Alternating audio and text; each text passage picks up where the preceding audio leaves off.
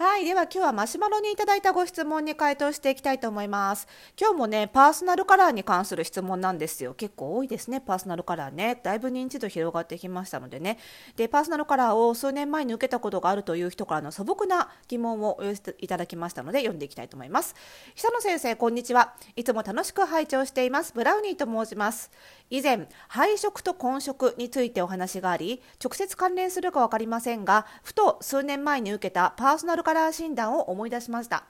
私が受けた診断は自然光の下で鏡の前で布を一枚一枚当ててすっぴんの自分の顔写りを見ていくというものでした。診断によるとブルベ冬でこれが一番顔写りが良いとされたのが普段は絶対に着ない鮮やかなドピンクでした。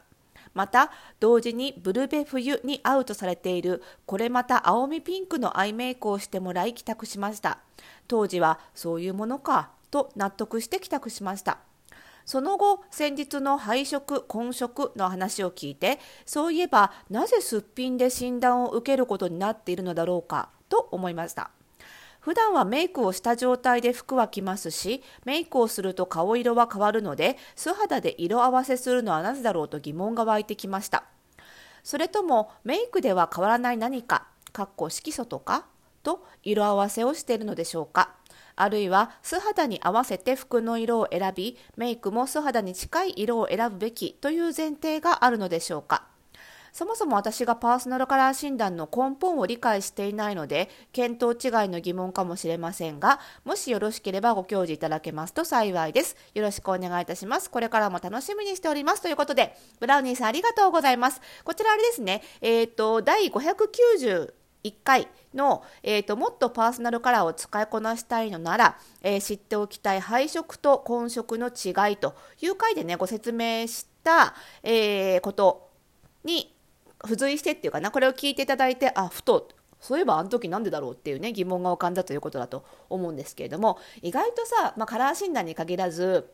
そういう似合う服の診断を受ける時ってなんかこう自分は受けに行くっていう風にやっぱり受動的になっちゃうと思うんですよね。なのでなんか言われるがままにあれあれあって感じで 診断を受けると思うんですけど振り返ってみたらあれなんでだろうみたいなことって結構あったりすると思うんですよね。でこれも本当にその一つだと思いますので、まあ、今日はねこの辺をあのパーソナルカラーのあの基本的なところからちょっとお話しできればなというふうにあとはねカラー診断これから受けるとか受け直すっていう方に関してついてはあのそういう方に向けたその注意事項っていうのかな意識しておくといいところ診断受ける時にねっていうところもお話しできればと思っております。それではスタートです。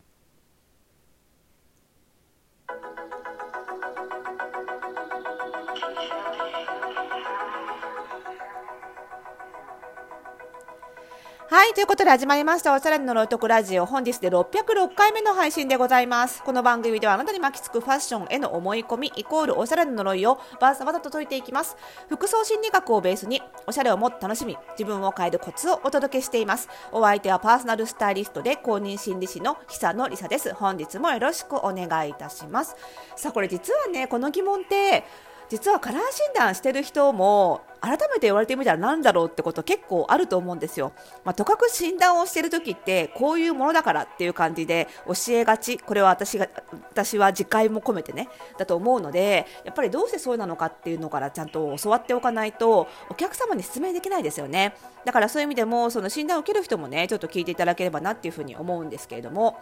でねあの何かっていうとやっぱりあのーブラウニーさん全然検討外れでも何でもなくってブラウニーさんの推測が正しくって、えーと、書かれていたメッセージの中で書かれていた、えーと、メイクでは変わらない何かと色合わせをしているっていうところが正解になります。メイクでは変わらない、まあ、色素。あのメイクで色素が変わるのはそのメイクで顔色が変わって見えるのはあのこの間のね第591回でも説明した通りその混色。つまりメイクはもともとの肌の色がどうしてもまあ若干は透けて見えますからそれと混ざって色が新たに出来上がってるって考えた方がいいよって話だと思うんですけどもなんで混色メイクはその肌の色と混ざり合って色が生まれるからなんですよね。なんですけどなので、まあ、メイク用品次第で肌色っていうのはある種コロコロコロコロ変わってしまいうるわけなんですよ。ただよっぽどのプロじゃない限りもともとの色素を完全に消し切るっていうのは結構難しくってこれもともとの色素を変えるには本当にもっと色彩学を知ってないとたまたま偶然できることあるかもしれないけども基本的にはもともとの色の色ってやっぱり大半出てきちゃうしかなり影響が大きいんですよね。なのでであればまずはその元々の肌色ってメイクしない限りは絶対変わらないし髪色も瞳の色も変わらないわけなので、あのー、それをね、えーとその元に診断していこうとまずはその絶対変わらないものを軸に診断しないとやっぱり診断ってその基準がずれてしまうと結果は大きくずれてしまうので基準っていうのは変わらないものを基準にするわけですよねですから、えー、と変わらないものということで、まあ、元の素の状態で診断まずはしましょうっていうことになるわけです。でなのであのこれに近しいところで言うと私が注意書きとしていつもお伝えするのはあのカラーコンタクトもできれば外してくださいっていう話はするんですよね。カラーコンタクトもねあの瞳の色変わってしまいますのであのそれもお話しするんですけどつい最近もねあの企業研修でパーソナルカラーの案件があってそこの担当者の方と話してる時にあそういえばカラコンしてたら変わっちゃいますよね。確かにこれはあの現代はあのオフィスにもカラコンしてくる人結構いるからこの注意書きは必要ですよねなんていう風に感心していただいたんですけどまさにそうなんですよカラコンの人口もすごい増えてるのでカラーコンタクトはダメっていうことも注意書きとして入れてるんですよね。で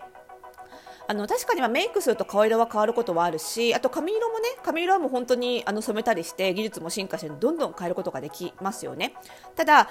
ちゃんと正しい知識を持った上でその全てをこう調和の取れた方向に変えようと思えばできるんだけど例えば私は本当はブルベ冬だけれどもこれが嫌だからあのイエベ春に見せようって思ったらできなくはないんですけどあのかなりイエベハル、まあ、パーソナルカラーのことを熟知していてかつあのどういう色を塗ったら元の肌色までであってイエベハルに見えるのかどういうこうヘアカラーを使ったらそうなるのかっていうのを知った上でえー、全てをそのイエベハルという同じ方向性に向けて変化させていかなきゃいけないので結構難しいんですよね。なので普通の人はメイクしちゃったりヘアカラーしちゃったりで元の色から変わってたとしても全部方向性がバラバラになってしまっているのでそれだとどこを見て診断していいか分かんないってことなんですよね、まあ、だからまずはその状態で診断しましょうっていうことなんです。で大事なのはそこからなんですよ。そこからじゃあブラウニーさんはブルベフーと診断されましたと。その状態でいくとこの色が似合うことになります。あなた普段着てないドピンクもとてもお似合いですと。ね着たいですかっていう。これ着ていきますかっていう。ここからが実は本番だと思っているんですね私は。思っているし私がやってるフォースタイルパーソナルスタイルトスクールではそういうふうに教えてます。なんであの本来はその診断前後のカウンセリングだったりヒアリングでそれに基づく提案っていうのが本番なのでその診断してそのまま話も聞かずにメイクをしたりとかこれが似合うからこれ着た方がいいよってそのままするっと提案するってことは本来ありえない。やっちゃいけないことだと思っているんですよね。なので、あの、だからまメイクしたら当然顔色が変わるのでじゃあこういう診断が出ましたけど普段どういうメイクしてしてますかとかうちの場合はメイクしてる時の写真をいただいたりとかもしてますしどういうメイクをしてますかとかあ普段こういうメイクをしていてこういう服を着てるとなるとちょっとブルベ風じゃあまりに変わりすぎだし普段のメイクの顔色の感じだともしかしたら、あの、秋の色も似合うかもしれないけどみたいな風に話が進んでいくわけですこのメイク変える気なければそっちも行きますよとかねこのメイク変える気ありますか？このファンデーションずっと使い続けますかとかねそんな話になっていくわけですよ。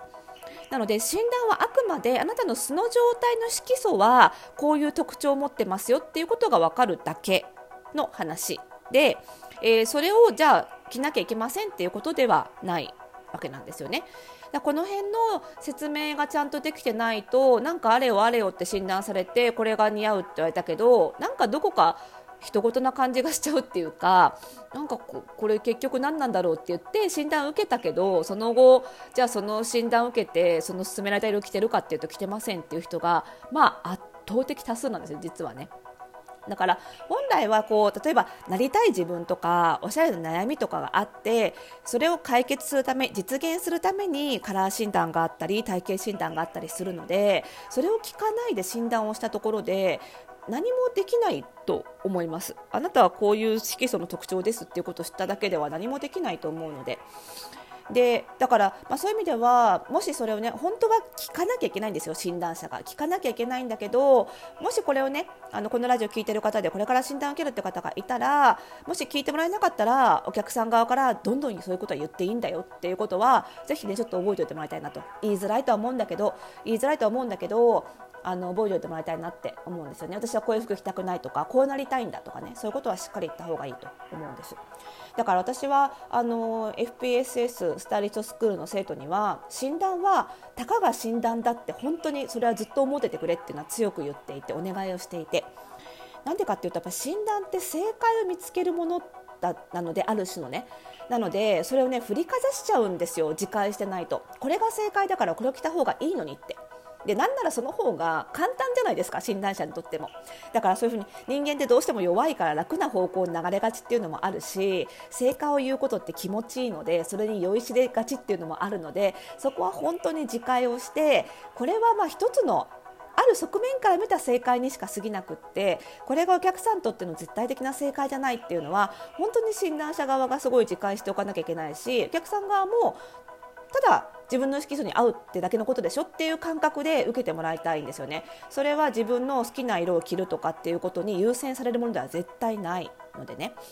だからまああのそういう意味ではパーソナルカラー習ってる人も本当のパーソナルカラーの奥奥深さとかその楽しさみたいなことに気づいてない人単純に診断して終わっちゃってる人そうするとお客様との関係性もすごい浅いもので終わってしまうのでそれで終わっちゃってる方も結構多いんじゃないかなっていうふうに思いますね。でこれからますますね最近あの AI かなり話題になってますけどカラー診断も AI でできるじゃなってくるのでそうするとねあのもっと深い部分であのアドバイスできるスタイリストにならなければ今後難しいんじゃないかなというふうに思いますのでね、まあ、そういう人材を FPSS では育てていきたいなというふうに改めて思った次第でございます。